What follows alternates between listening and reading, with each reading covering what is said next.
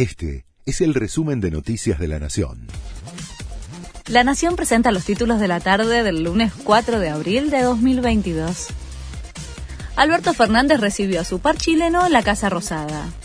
En la conferencia conjunta que brindaron los mandatarios, Gabriel Boric cuestionó que solo le pregunten por Venezuela, Cuba y Nicaragua y dijo que los derechos humanos deben respetarse en todo el mundo.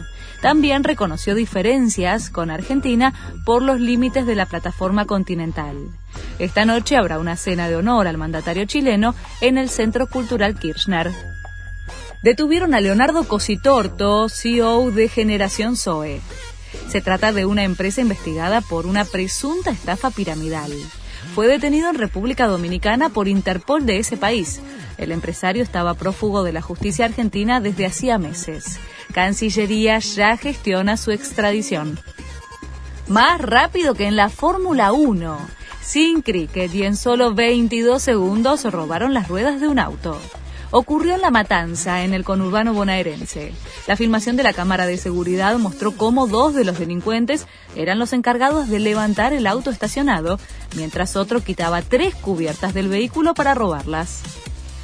Bruce Willis vende mansiones por su enfermedad.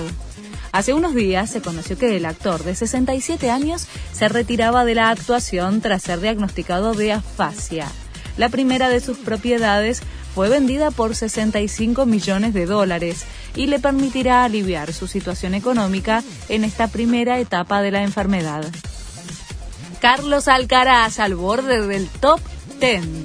El español de 18 años figura décimo primero tras su consagración en el Masters 1000 de Miami. El argentino Francisco Cerúndolo trepó 52 escalones y figura en el puesto 51. Roger Federer, que no juega desde hace nueve meses por una lesión, perdió 18 posiciones y se ubica en el cuadragésimo cuarto lugar del ATP. Este fue el resumen de Noticias de la Nación.